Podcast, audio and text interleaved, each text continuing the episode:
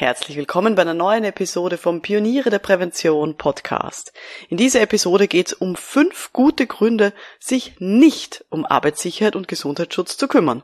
Denn es ist nicht immer sinnvoll für Firmen. Und auch das sollten wir anerkennen, selbst wenn wir sonst für unser Thema richtig brennen. Damit wir realistisch bleiben und auch bei Projektabsagen nicht verzweifeln. Schön, dass Sie mit dabei sind. Um in Betrieben wirklich etwas zu bewegen, braucht es mehr als Fachwissen. Pioniere der Prävention. Psychologische Impulse für Ihren Erfolg in Arbeitssicherheit und Gesundheitsmanagement. Veronika Jackel inspiriert Präventionsexpertinnen und Experten mit Empathie und Energie. Profitieren auch Sie vom Know-how der erfahrenen Arbeitspsychologin Veronika Jackel. Liebe Pioniere der Prävention, ich weiß, dass Sie für Ihr Themenfeld brennen, egal ob das Brandschutz, Ergonomie für Lkw-Fahrer, Gehörschutz für Orchester oder Burnout-Prävention für Lehrerinnen ist. Trotzdem ist es manchmal nicht so leicht, das Thema zu verkaufen und Firmen davon zu überzeugen, sich um betriebliche Prävention zu kümmern, oder? Deswegen will ich heute mal das Pferd von hinten aufzäumen. Schauen wir uns mal die guten Gründe an, warum Firmen keine Prävention machen. Denn ich bin davon überzeugt, jede Person hat gute Gründe, ja, sich so zu verhalten, auch wenn ein Angebot abgelehnt wird. Und es ist dann sinnvoll aus deren Sicht.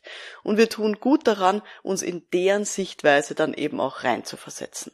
Bevor wir loslegen, jetzt im November gibt's noch den Standard-Tickets-Preis für den Intensivlehrgang Bedürfnisorientierte Prävention. Also wenn Sie das Thema interessiert, bedürfnisorientierte Prävention, und Sie gern dabei sein wollen von Jänner bis Juni 2024 bei den Webinaren, dann würde ich jetzt äh, hier zuschlagen, dann können Sie noch 400 Euro sparen.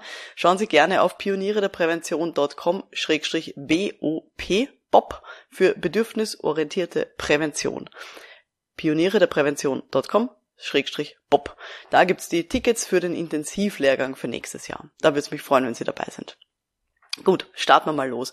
Viele Leute in der betrieblichen Prävention bezeichnen es als wirklich als die größte Herausforderung, wenn die Kunden nicht mitmachen wollen, wenn die Führungskräfte, die Geschäftsführungen, wenn die keine Einsicht haben in die Notwendigkeit von betrieblicher Gesundheitsförderung, wenn die Priorisierung denen schwerfällt oder wenn man sagt, ah, die haben alle keine Compliance, diese Kunden. Diese Sichtweise verstehe ich total gut, aber sie ist nicht immer hilfreich. Meine grundlegende Haltung ist ja, dass sich Führungskräfte und Geschäftsführungen wirklich bestmöglich um ihre Firma und ihre Ziele auch kümmern. Die wollen erfolgreich sein. Die Frage ist jetzt nur, wie definieren die Erfolg? Und welchen Eindruck haben die, was es dafür braucht, um erfolgreich zu sein? Deswegen ist jetzt die Frage, welche guten Gründe gibt es, dass Sie sich gegen Arbeitssicherheit und Gesundheitsschutz entscheiden? Ich habe jetzt mal an der Stelle ChatGPT gefragt nach den guten Gründen. Aber ChatGPT hat gesagt, es gibt keine guten Gründe für Geschäftsführer und Führungskräfte, sich nicht um Arbeitssicherheit und Gesundheitsschutz zu kümmern. Und ChatGPT hat weiter gesagt, diese Aspekte sind entscheidend für das Wohlbefinden der Mitarbeiter, die Produktivität des Unternehmens, die Einhaltung gesetzlicher Vorschriften. Und ja, daher ist es im Interesse aller, diese Belange ernst zu nehmen. Habe ich sehr gelacht, weil ich mir denke, richtig, ChatGPT, du hast das auch verstanden. Aber es gibt trotzdem ein paar gute Gründe. Und mir sind ein paar dazu eingefallen. Und fünf möchte ich heute bringen. Wichtig natürlich immer mit zu bedenken, es geht mir jetzt nicht darum, dass irgendwelche lebensnotwendigen Maßnahmen wie, keine Ahnung, Schutzhelme auf der Baustelle oder irgendwelche Laborhandschuhe nicht angeschafft werden, sondern es geht mir um, ja, dieses Add-on, würde ich jetzt mal sagen. BGM, BGF, höhenverstellbare Schreibtische, psychische Belastungen, gesund führen, Burnout-Prävention und solche Geschichten. Und da ist es eher so wie, welche guten Gründe gibt's, Schokolade zu essen? Ja, wir alle wissen, dass Brokkoli und Spinat gesünder sind und trotzdem haben wir manchmal ganz gute Gründe, auch Schokolade zu essen, oder? Und genauso ist es hier auch. Daher hier jetzt mal so meine Gedanken, was die guten Gründe sind, sich gegen Prävention zu entscheiden. Also, Erster guter Grund, es gibt gerade irgendwas Wichtigeres, was wirklich den Fortbestand des Unternehmens in Frage stellt. Also man versucht gerade eine Insolvenz abzuwenden, man verhandelt gerade die Übernahme durch einen großen Konzern oder auch, wenn Sie sich zurückerinnern, am Start der Pandemie. Da war auch für ganz viele Unternehmen, das hat ihnen Grundfesten erschüttert und natürlich haben sie dann verständlicherweise andere Projekte abgesagt. Also das ist der erste gute Grund, warum man jetzt gerade nicht Prävention macht. Zweiter guter Grund, es ist einfach kein Geld da. ja, es ist kein Geld da. Und wir wissen natürlich, der Return on Investment oder der Return on Prevention, wie er so schön gesagt wird, der ist da. Also für jeden Euro, den man in Prävention investiert, bekommt man langfristig mehrere Euro wieder Retour. Das wissen wir, das können wir aus der ähm, Literatur heraus äh, sagen.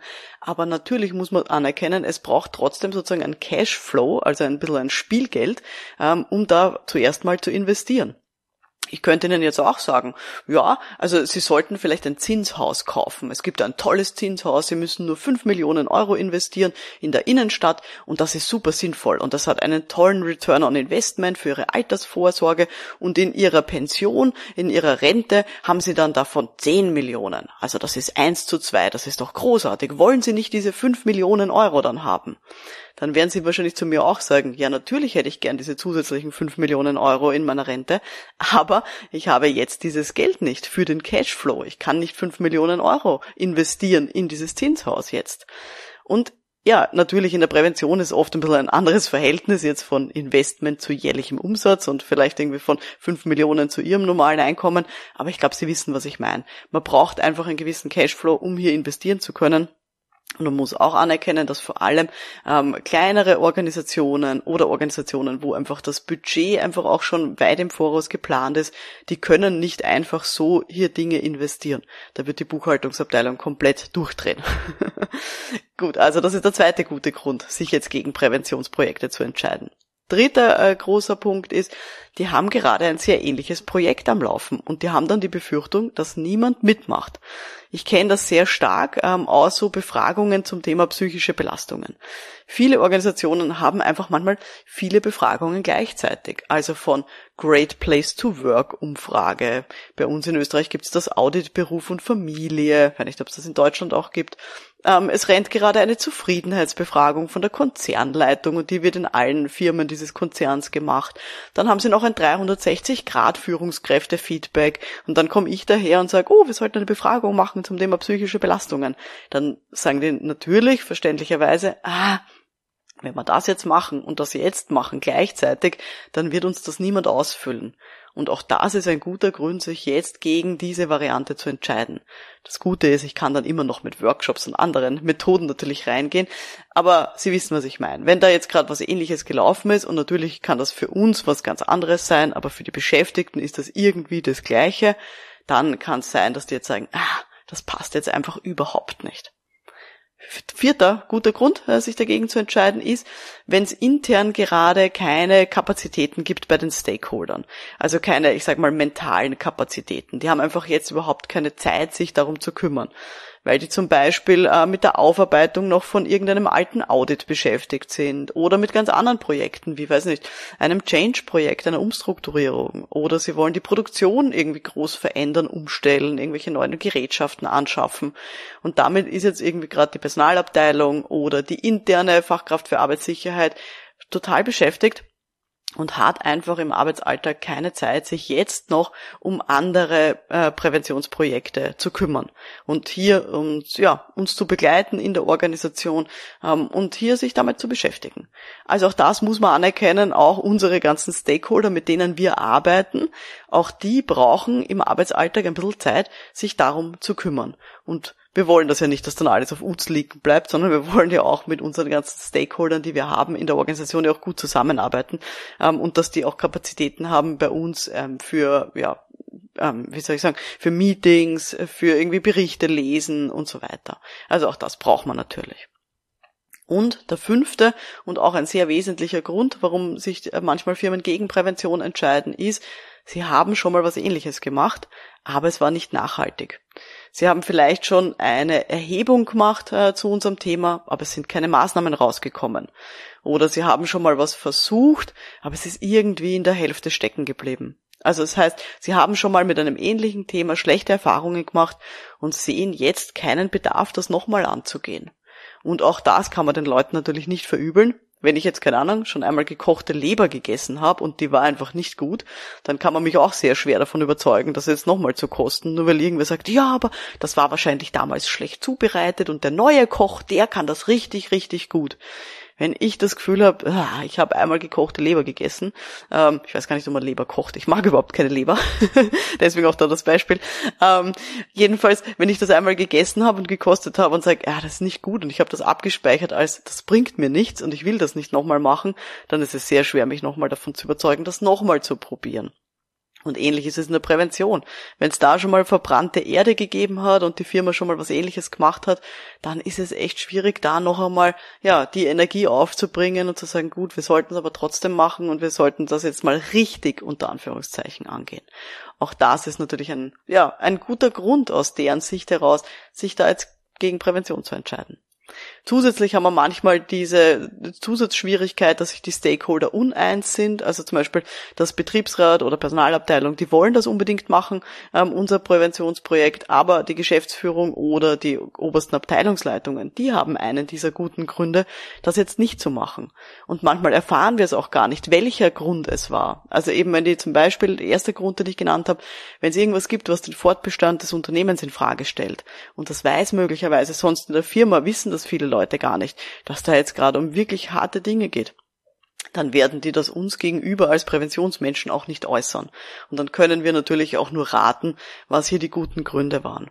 Aber eben das sind so für mich die fünf guten Gründe, die die wahrscheinlich auch haben im Hinterkopf. Also es gibt gerade irgendwas, was den Fortbestand des Unternehmens in Frage stellt. Es gibt kein Geld dafür.